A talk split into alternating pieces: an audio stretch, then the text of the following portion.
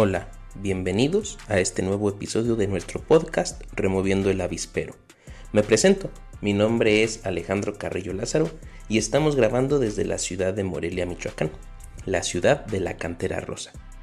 ¿Sabían ustedes que al culminar la guerra de independencia en 1821, con la entrada del ejército trigarante a la Ciudad de México, nuestra primera forma de gobierno como nación independiente no fue el sistema presidencialista que hoy tenemos. Resulta ser que fue un imperio, y el primer emperador fue Agustín de Iturbide.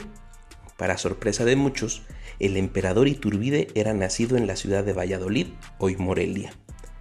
Así que esta tierra no solo ha sido la cuna ideológica de la guerra de independencia, ni la que vio nacer a uno de los héroes nacionales más importantes de México como Morelos, sino también fue la tierra donde nació el primer emperador de esta patria.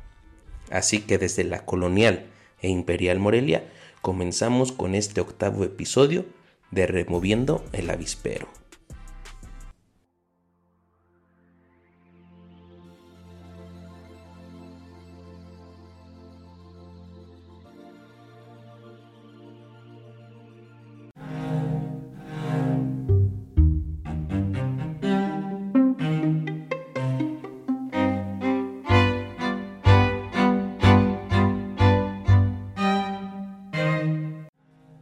En el memorioso de la semana. El viernes 15 de julio, luego de casi nueve años de estar prófugo de las autoridades nacionales y desde 1985 identificado como uno de los principales objetivos de la justicia estadounidense, fue reaprendido en el estado de Sinaloa el narcotraficante Rafael Caro Quintero. Es él a quien se le atribuye la frase de déjenme trabajar y pago la deuda externa de México. El lunes 18 de julio conmemoramos en nuestro país los 150 años de la muerte de Benito Juárez García, el primer presidente de México con raíces indígenas, quien fuera el presidente que propuso las reformas que establecían la separación de la Iglesia con el Estado. El presidente murió en 1872 en funciones en una de las habitaciones de Palacio Nacional. Si tienen oportunidad, visiten el lugar. El martes 19 de julio y días sucesivos se han registrado temperaturas nunca antes sentidas en la región de Europa. En España se contabilizan más de 500 muertes por olas de calor, mientras que Reino Unido prevé alcanzar las 7000. Portugal supera las 1000 muertes. Alguna vez lo dijo Facundo Cabral, o cambiamos o desaparecemos.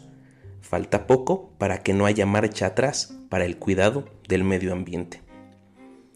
El 21 de julio del 2022, la Unión Internacional para la Conservación de la Naturaleza incluye oficialmente a las mariposas monarca en su lista roja de especies en peligro de extinción. El mismo 21 de julio, los Estados Unidos de América, junto con Canadá, interponen consultas referentes a la política energética de México señalando lo que ellos mencionan es un atentado contra el Tratado de Libre Comercio que une a estas naciones. De ser así, México podría tener como consecuencias aranceles punitivos para nuestro país. Estas acciones ya tuvieron su respuesta en nuestro queridísimo presidente de la República.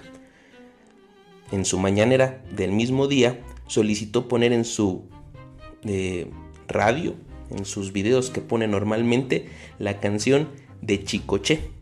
Uy, qué miedo, refiriéndose a este tema. Esto es algo que ha acontecido en esta semana. Tengámoslo en cuenta por un tiempo más.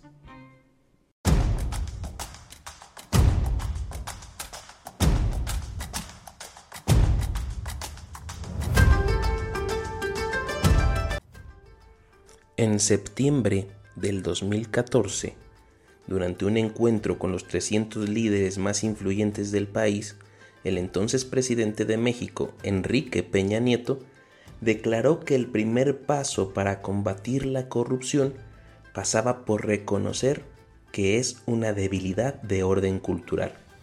En palabras muy simples, esto se resume a que dentro de nuestra forma de conducirnos, de ser, tenemos impregnada esta determinante antisocial.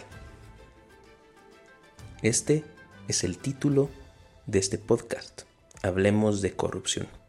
Y para entenderla, vamos a tratar de deshebrarla lo más posible que se pueda.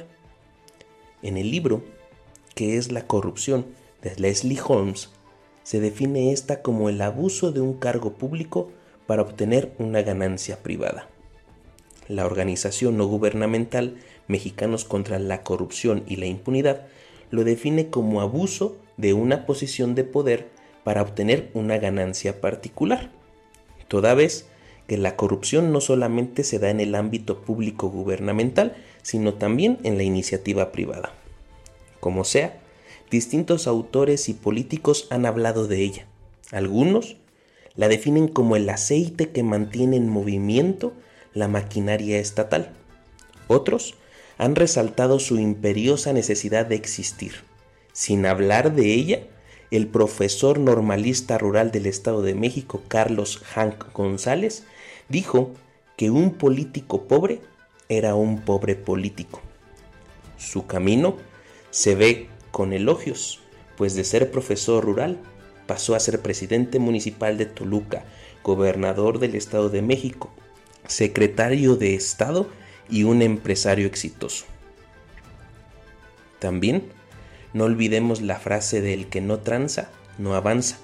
Sin duda alguna, se puede pensar que este acto acontece únicamente en el servicio público, pero no. El periodista Salvador Camarena menciona que hay tres tipos de corrupción. Blanca, que es socialmente aceptada, un ejemplo es la mordida a un tránsito.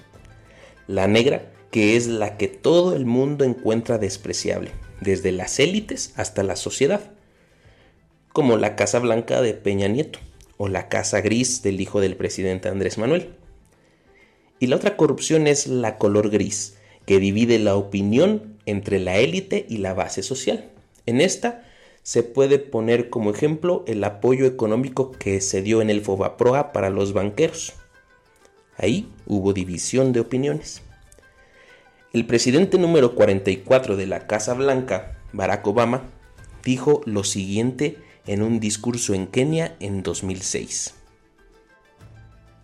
La corrupción no es un problema nuevo, es un problema humano y ha existido de una forma u otra en casi todas las sociedades.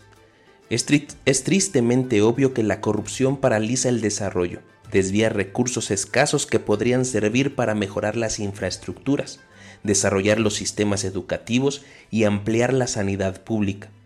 En última instancia, si la gente no puede fiarse de que su gobierno cumpla con la función para la que existe, protegerla y promover el bienestar común, todo lo demás se pierde. Y por eso, la lucha contra la corrupción es una de las grandes batallas de nuestro tiempo. Y a todo esto, entonces, ¿qué podemos hacer? Un presidente dijo que está en nuestra cultura. Lo cierto es que la corrupción siempre es latente. Así como sucede con el cáncer en donde ciertas acciones favorecen que aparezca, de igual forma la corrupción es oportunista. Se da cuando las condiciones lo permiten. Condiciones como la, opacidad, esa actitud de mantener cosas en lo oculto, como decir que el tren Maya sea tema de seguridad nacional, así como el aeropuerto Felipe Ángeles, no permite ver con claridad cómo se gastan los recursos. La falta de memoria colectiva, aunado a la disminución de la calidad de la ciudadanía que no está informada o que está, o que está cegada por la moda, un ejemplo claro de esto es que cuando se habló de la Casa Gris de Houston, donde vive el hijo del presidente Andrés Manuel, muchos de sus seguidores en lugar de refutar ese tipo de acciones, se atrevieron a evidenciar que la esposa de Peña Nieto tenía una Casa Blanca más cara y con más lujos. Algo así como la frase de sí, pero el PRI robó más. Y no hay que caer en el cuento. Corrupción es corrupción, sea blanca, gris o negra. Termina siendo desastrosa, corrompe cualquier símbolo de estabilidad. Hace, hace, que la justicia sea una caricatura e incluso logra hacer de los policías un ejemplo de inseguridad. ¿A qué niveles ha llegado este tipo de atropellos? Bueno, la Casa Blanca y Gris son una caricatura comparada con el Partenón del Negro Durazo ubicado en Cihuatanejo. Si tienen oportunidad, investiguen en internet. Allí está una casa en la montaña que está construida con columnas griegas. Según en el libro de lo negro del negro que escribió uno de los colaboradores del que entonces era jefe de la policía de la Ciudad de México y amigo de López Portillo, en negro durazo, estas casas, porque hubo varias, eran construidas por los mismos policías que los usaban como albañiles. Lo que yo creo es que la educación es el elemento ideal para combatir este mal social.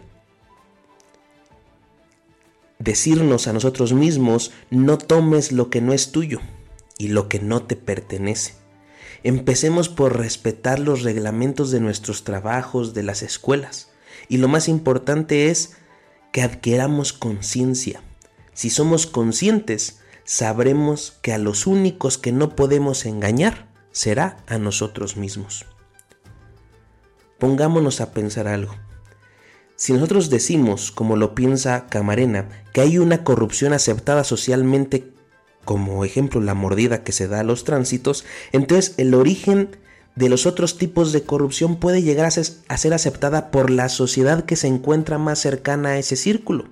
Si entre ciudadanos comunes podemos incluso ponerle precio a la detención de un tránsito, dependiendo de su investidura sea municipal, estatal o federal, no sería extraño que los empresarios pensaran lo mismo cuando sucede algo parecido en alguna licitación pública en la que participen. Cierro este comentario con una anécdota. Una vez se acercó a mí un compañero de trabajo a dialogar al respecto de la estafa maestra. La estafa maestra es la investigación que se hizo en el 2015-2016, donde en el gobierno peñista se usaron 128 empresas fantasma para desviar más de 7 mil millones de pesos que debieron caer en algún bolsillo. Cuando noté lo enojado de este compañero y la repulsión que tenía sobre este acontecimiento, le pregunté la razón de su enojo y terminó diciéndome la frase de mientras, mientras uno sigue jodido. Entonces entendí que lo que le molestaba no era en sí la corrupción, sino no ser él el que la había cometido. La corrupción corroe la vida pública. Su resultado genera desconfianza ¿Qué haremos para empezar a combatirla? Bueno, creer que un presidente tiene esta varita mágica es lo que nos ha estado haciendo tanto daño a lo largo del tiempo. El presidente puede no ser corrupto y vigilar, a su, y vigilar incluso a su círculo más cercano, pero este se acaba después de su familia y algunos secretarios de Estado. Así que esto no cambia absolutamente nada. Lo que considero sería importante es primero que la justicia sea aplicada. En cuanto el ciudadano pida solo un policía que haga cumplir la norma, a él y a sus vecinos, y no dos para que uno la haga cumplir a su vecino y otro me deje a mí pasarme el alto, en ese momento empezaremos a cambiar todo. La corrupción es tan general que pedimos que los políticos dejen de ejercerla y entonces sí, dejaremos de generarla nosotros. Pero este cambio cultural empieza con uno mismo, Cambiemos nosotros y cambiará el mundo. Yo les agradezco mucho su tiempo para escuchar este episodio. Les deseo un excelente fin de semana. Hagamos conciencia de nuestros actos. Esto seguramente nos traerá mejores resultados a nuestra vida. Esto fue Removiendo el Avispero.